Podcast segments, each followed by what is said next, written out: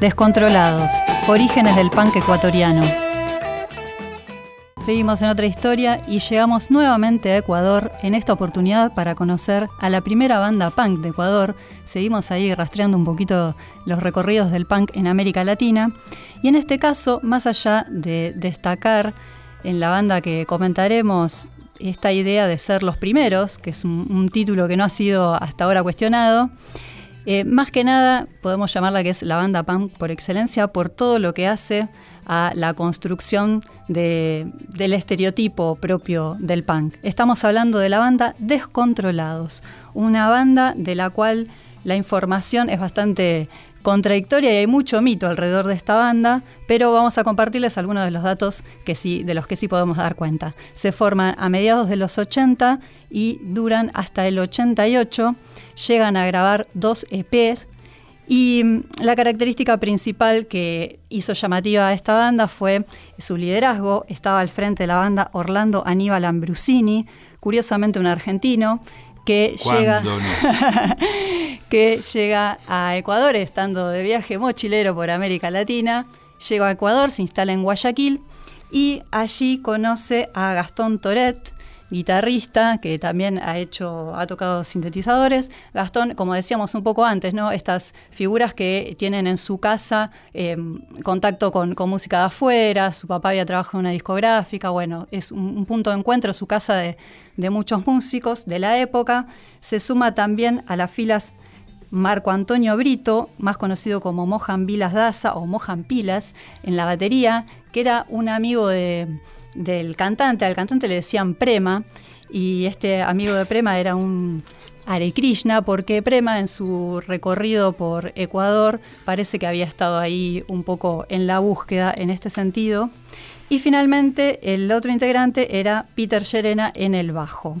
Hubo otras colaboraciones como eh, Homero Gallardo en teclado, Lucho Silva en saxo, y hay también, eh, se puede escuchar la participación de dos coristas, no tenemos la certeza de los nombres, pero tienen una, fuerte impronta en algunos de los temas que se pueden escuchar por ahí. El primer EP contiene, bueno, un canto punk le dedican algunas letras a la policía y a las instituciones educativas, por supuesto, y hasta a Charles Darwin y su teoría de la evolución.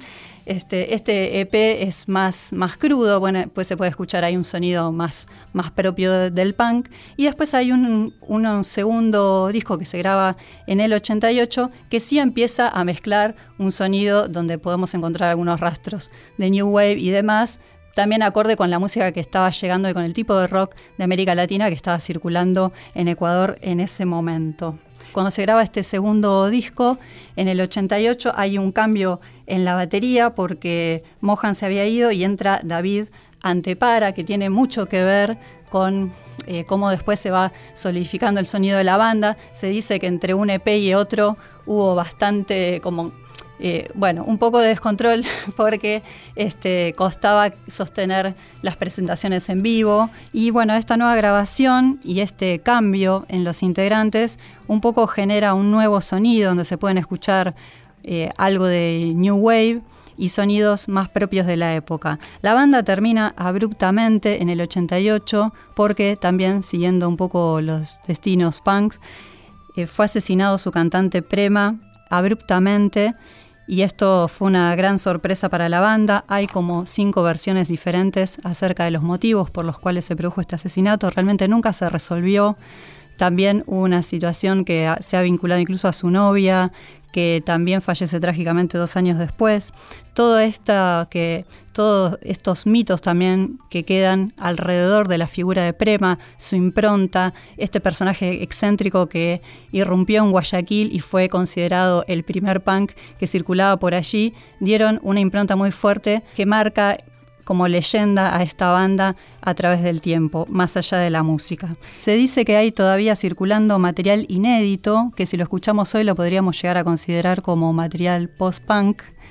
Y vamos a escuchar el segundo EP del segundo EP, el tema Año 2000, donde ya se puede empezar a notar esta influencia más New Wave.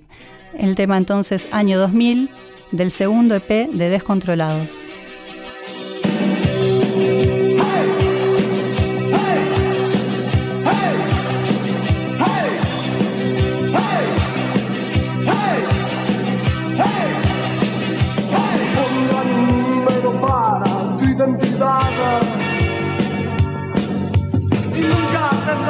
Derecho de reclamar.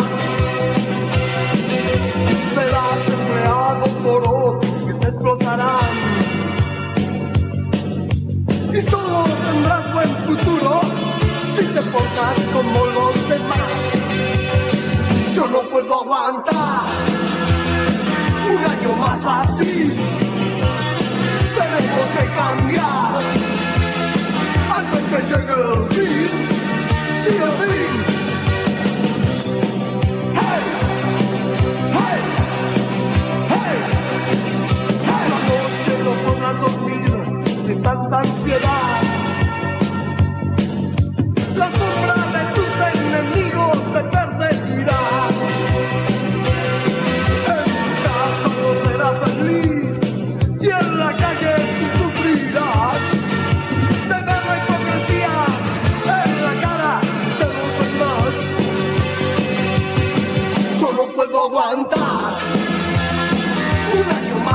Así.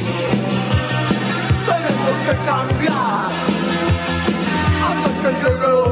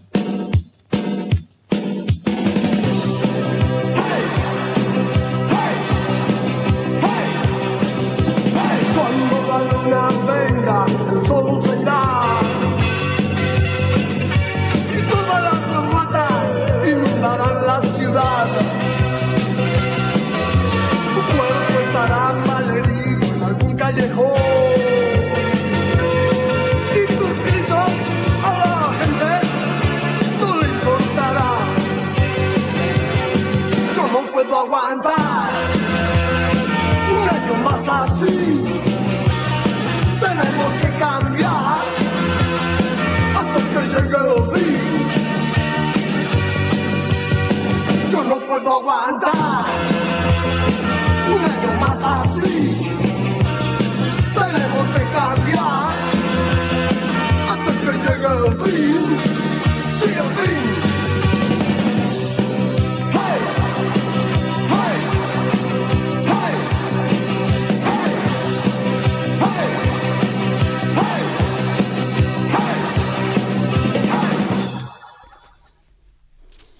Era el tema Año 2000 de Descontrolados, la primera banda punk de Ecuador.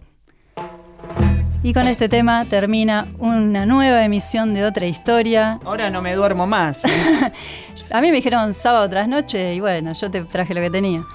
Nos vemos la semana que viene, compañeros. Estuvimos aquí Claudio Kleiman, Víctor Tapia, yo soy Vale Pertop, con Javier Chiabone en la operación técnica y Mauro Feola en la producción y comunicación. Recuerden que encuentran los programas anteriores en nuestras redes arroba otra historia ok. Nos vemos la semana que viene. Chao. Otra historia. Con Claudio Kleiman, Víctor Tapia, Valeria Pertón y Mauro Feola.